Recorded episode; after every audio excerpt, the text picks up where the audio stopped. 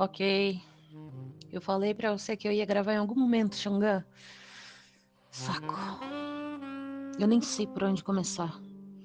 As coisas que aconteceram naquela missão ficaram meio embaralhadas na minha mente. Graças a ela. E foi graças a ela que o Xungã me achou.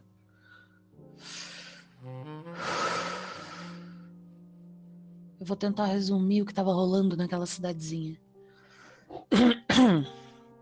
Eu fui para Santa Luzia para fazer um show em live. Num teatro foda que eles tinham lá. Eu tava no começo da carreira, então algumas músicas estavam bombando nas rádios. E meu agente na época organizou tudo para eu não ter muito contato com as pessoas. Isso incluía fãs e repórteres desesperados por um furo, alguma coisa. Ah. E por mais improvável que pareça, eu conheci um desses repórteres desesperados, o Pedro. E a gente se deu bem logo de cara, o que foi meio estranho. Mas de alguma forma o Pedro sabia que devia me encontrar. Foi você, né, Xunga? Arrombado. Ai, ele me levou até você e fomos contratados, entre aspas, para uma missão que eu sentia que seria desagradável. Eu também sabia que não tinha sido chamada por cantar ou algo assim normal. E sim por causa dela, que estava adormecida. É, dentro de mim. História longa e encurtada. Fomos até o bombeiro que havia presenciado a morte de um colega de trabalho. Um porteiro? Não, um bombeiro. É. Ele havia presenciado uma morte bizarra do bombeiro Raf... O bombeiro Rafael. É, ainda tá tudo meio bagunçado. A gente foi até a fazenda do cara para trocar ideia com ele, saber mais sobre o ocorrido, eu e o Pedro. E ele contou algumas coisas sobre o amigo dele ver vultos e ficar estranho. A gente achou estranho no começo também, mas por tudo que eu passei, eu acho que eu consigo entender um pouco do que estava rolando com ele. O que fudeu com a gente foi o dia seguinte. O bombeiro simplesmente se matou depois da nossa conversa. E foi horrível. Parecia que a gente era culpado daquilo. Mas foi isso que deu mais vontade pra gente descobrir o que estava acontecendo.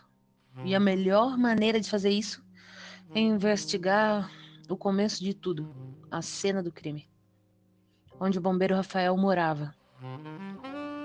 A casa dele não tinha muita coisa, mas tinha aquele ar sombrio vindo do quarto dele. Lá ficava um imenso e suspeito guarda-roupa que fazia barulhos estranhos e meio bizarros. A gente foi até o quarto tentar descobrir alguma coisa sobre aquele guarda-roupa e quando a gente abriu era só um gato preto e saiu correndo na direção da porta da frente. Em algum momento a gente conseguiu ouvir um galo cantando. Depois a gente descobriu que cada uma dessas coisas tinha um presságio de morte ou algo assim. E foi nessa atmosfera totalmente amigável que a gente conheceu o Ricardo. Policial. Ugh. Mas o cara era legal. Eu demorei um pouquinho para me acostumar com ele. Eu não me dou muito bem com PM, autoridade, etc. O máximo que eu aguento é o Xunga. e olha lá, hein, Xunga. Bom, o Ricardo se juntou, se juntou a gente e continuamos a descobrir mais. Tá, e. Aí o que aconteceu depois disso mesmo? Ah, ah, ah é. Ela aconteceu. Enquanto investigávamos o cemitério que o bombeiro foi enterrado, um ser fudido de feio atacou a gente. Não precisou de muita coisa para ela tomar conta de mim de novo e atacar o bicho. Eu não lembro exatamente de nada sobre isso e ouvi dizer que ela também atacou os meus novos amigos, o Pedro e o Ricardo. Eu só eu só fui encontrada depois.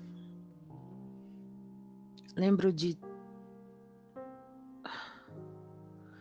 Lembro de ter sido encontrada nua em cima do hospital, eh, no, no, no teto do hospital. Né? Foi algo muito estranho. Eu ainda não estava acostumada na época. Eu não estava com celular, eu não estava com cigarro, não estava com nada, nem os meus novos companheiros por perto.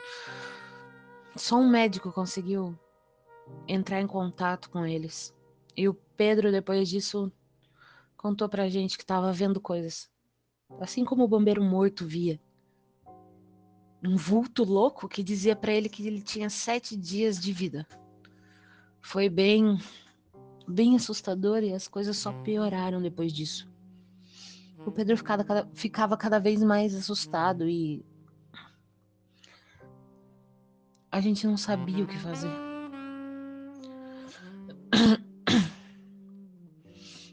Até que o Pedro resolveu procurar coisas na internet, entrar em fóruns e do nada ele encontrou um senhor, um senhorzinho que o filho tinha sido morto pelo mesmo observador que que estava atrás do Pedro.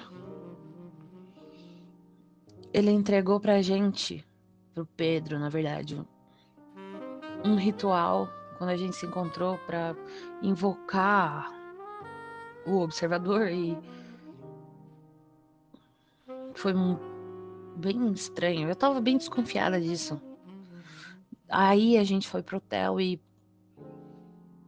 a gente quase morreu. Porque simplesmente o maldito do observador apareceu no meu quarto de hotel e incendiou a porra toda foi desconcertante, porque os dois dos meus amigos estavam apavorados e eu não sabia usar uma arma. Agora eu sei um pouco melhor, mas ainda assim. A gente ligou pro Xungan depois disso e encontramos o amigo dele. Eu não sei se era bem amigo, mas provavelmente ele é fazia parte do, da ordem, do rolê todo do DCA. Ele vendeu algumas armas diferenciadas pra, pra gente, digamos assim, e a gente voltou para casa, onde tinha um armário. Que é outra parte que eu não consigo me lembrar direito, porque assim que o Pedro tentou fazer o tal ritual e com a gente no quarto não deu certo, quando a gente deixou ele sozinho, uma coisa começou a atacar a gente e, e ela sumiu de novo. E eu nunca lembro quando ela sumiu. Depois disso, eu só fiquei sabendo que